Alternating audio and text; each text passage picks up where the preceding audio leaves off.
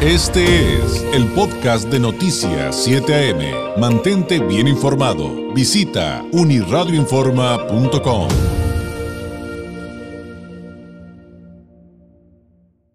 Le agradezco enormemente que nos acompañe esta mañana de jueves aquí en el estudio el maestro eh, Daniel Ortega, integrante del Colegio de Comunicólogos de Baja California, el Colcón BC, comunicólogo, sociólogo tijuanense con 14 años de experiencia como docente, doctorante en ciencias administrativas. Maestro, bienvenido, muy buenos días.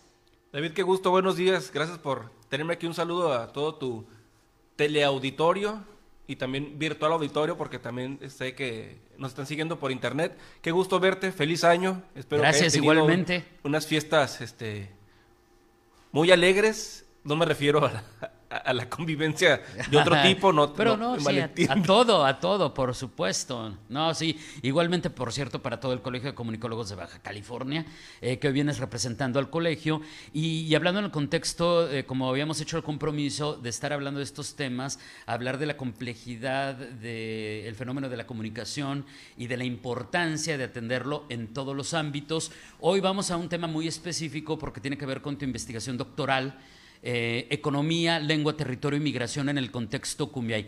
Por favor, de entrada, ponnos en contexto eh, esta temática eh, que finalmente también, aunque es, un ejercicio académico de investigación y de generación de conocimiento en materia de ciencias administrativas, irremediablemente, como de hecho hasta en su título lo dice, maestro, pues está ligado a la comunicación. Por supuesto, mira, entender con quién convivimos es parte de la comunicación. No nomás es un tema de ir y venir de mensajes, es un tema de empatizar con quién estás conviviendo, porque a partir de, una, bueno, la palabra empatía lo dice, ¿no? De, empatar con la otra persona, en medida que logres hacer ese clic o ese gancho, es que convivimos de mejor manera. Y entender la manera en que piensa el mundo una población indígena, en medida que lo entendamos, vamos a convivir mejor. O sea, partimos de que nosotros entendemos el mundo, eh, me refiero a nosotros, por lo menos tú y yo, no sé eh, en específico los que nos escuchen, que a lo mejor son bilingües o son políglotas, o a lo mejor alguien que también habla eh, algún idioma de algún pueblo originario, lo entendemos desde el español, lo entendemos desde el español, pero también se ve influido por todo nuestro contexto, y incluyendo esta parte que estás mencionando. Sí, mira, nosotros aprendimos a hablar en español. Pensamos, cuando yo te digo la palabra casa, en tu mente aparece la imagen de una casa porque así fuiste, eh, fuiste signado. Es decir, el famoso significado y significante. Sí, correcto. Ahí este, los semiólogos, saludos, los lingüistas, estarán contentos con este, con este tema. Sí, tú aprendiste a que se produzcan imágenes en tu mente a partir de un idioma.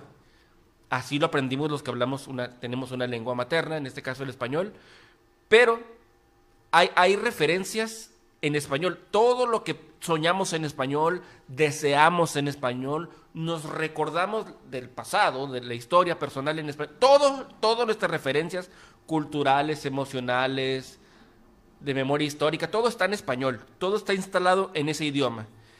Para entender la memoria de otro grupo que fue asignado en otro idioma, hay que entender ese idioma para saber por qué entiende los lugares, sus formas de convivir, sus relaciones de poder, todo. Sus tradiciones. Sus tradiciones.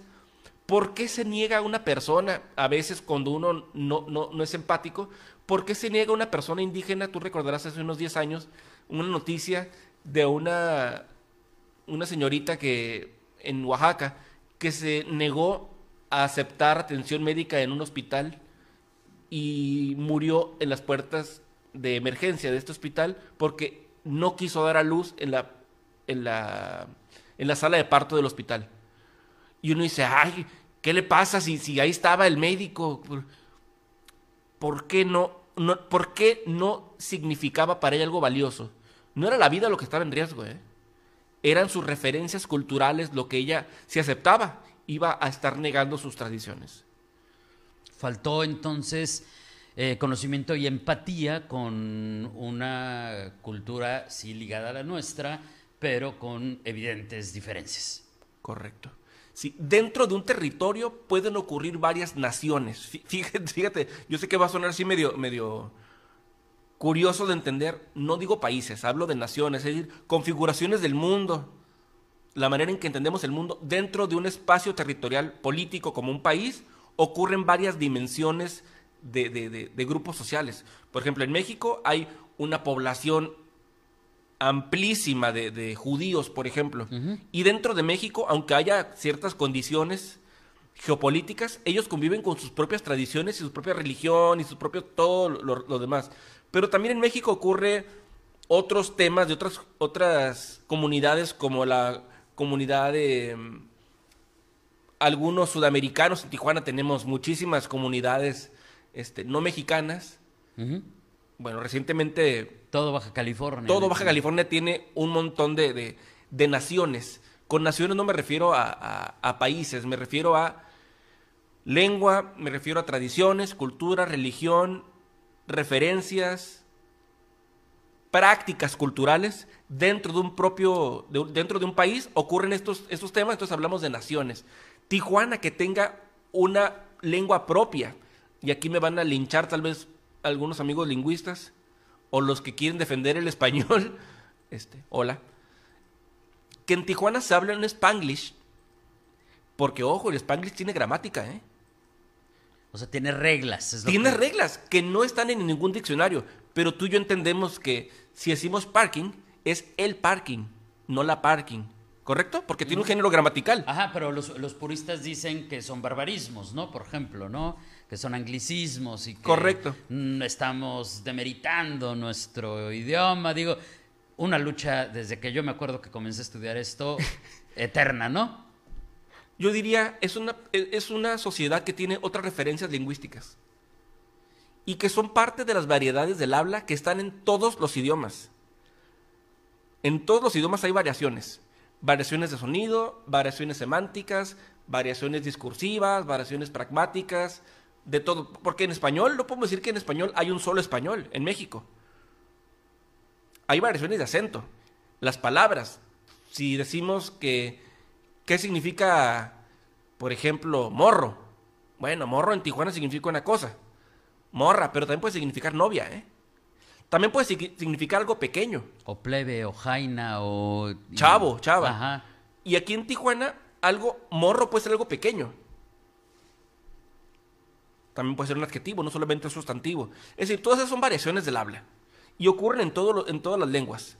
No es exclusivo del español. Si a eso le sumamos que hay lenguas originarias, por ejemplo en Yucatán, que hay una amplia población maya, lo que ha pasado es una, es una simbiosis muy curiosa que los hablantes que no son originarios o que sí lo son, han mezclado el español con el maya, así como un spanglish.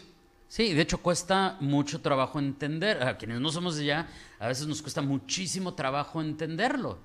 Es, es, es, es complejo, complicado. Es otra lengua. A pesar de que, digamos, este, son primariamente hablantes del español, ¿no? Pero está esta situación híbrida, como de alguna manera, para nombrarla de alguna manera, ¿no? Correcto. En Brasil hay portuñol. Es portugués con español. Ah, esa, esa, sí no me la sabía. Y también tiene gramática, semántica, sintaxis y todo lo demás que tiene un cuerpo lingüístico formal. Tienen sus reglas, como decías, no escritas, pero finalmente tienen sus reglas, como hablábamos del Spanglish. Ahora, ¿qué pasa con, con, este tema cuando lo aterrizamos en el tema que tú estás trabajando?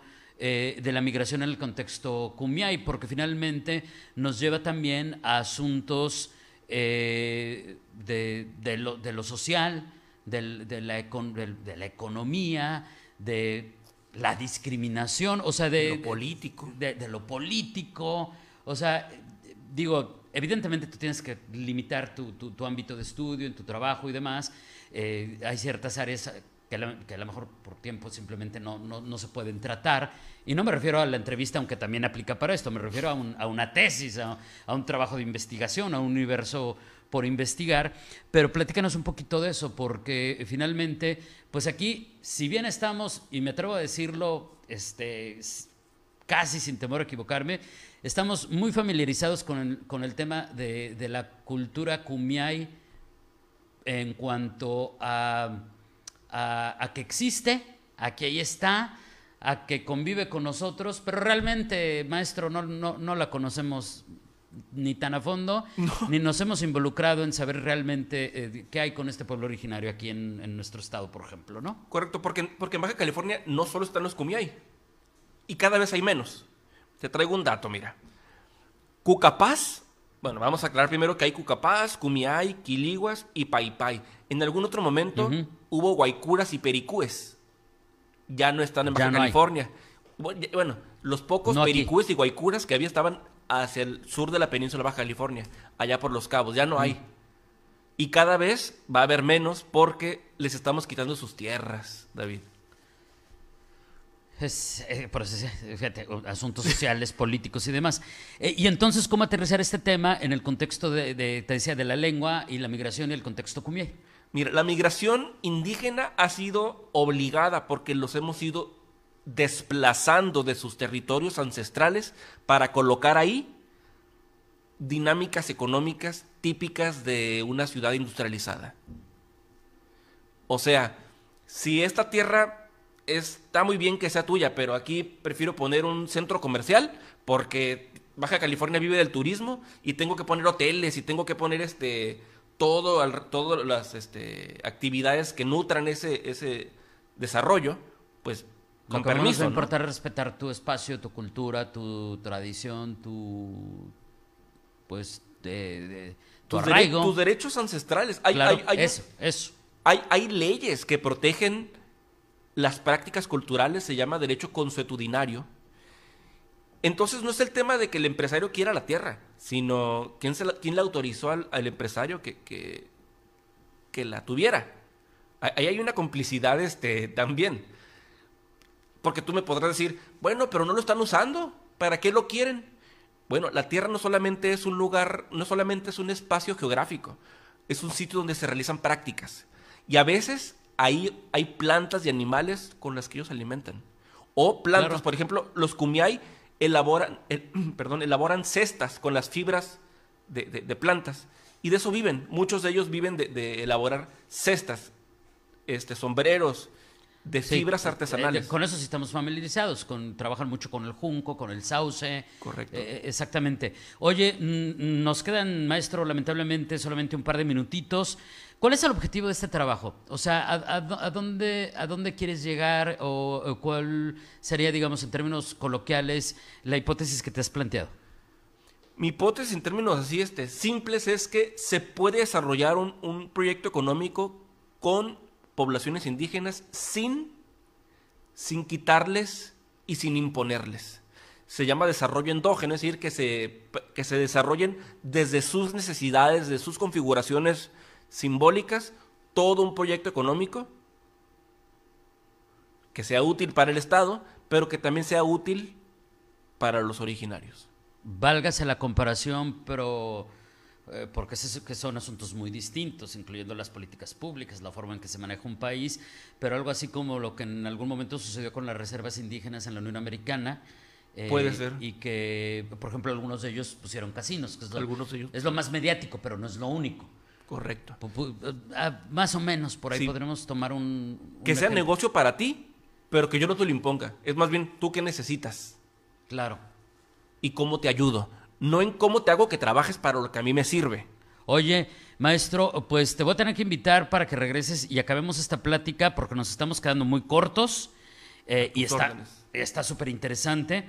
Eh, e incluso nos- tan cortos nos estamos quedando con el tema, em, lamentablemente por asuntos de tiempo, que eh, me gustaría que en, la- en alguna próxima sesión eh, lo aterrizáramos en el, en el tema del lenguaje, de, la, de cómo dan todos estos procesos comunicativos, porque también me estoy imaginando la complejidad de lograr el objetivo que tú planteas, comunicándonos eh, los gobiernos actuales en la estructura que conocemos con los pueblos originarios en el contexto de su, de su idioma, de su cultura, de sus hábitos, de costumbres y de todo lo que de ahí, de ahí se deriva, que debe ser sumamente, sumamente complejo. ¿Con qué podemos cerrar, maestro?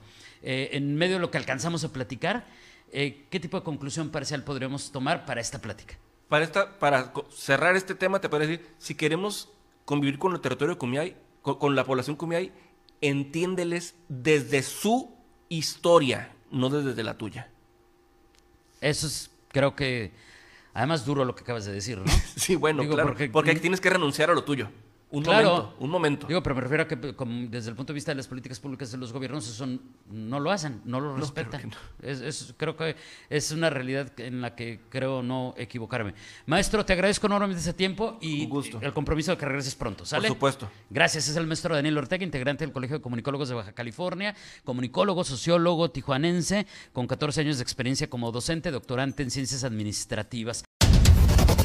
Este fue el podcast de Noticias 7am. Mantente bien informado. Visita unirradioinforma.com.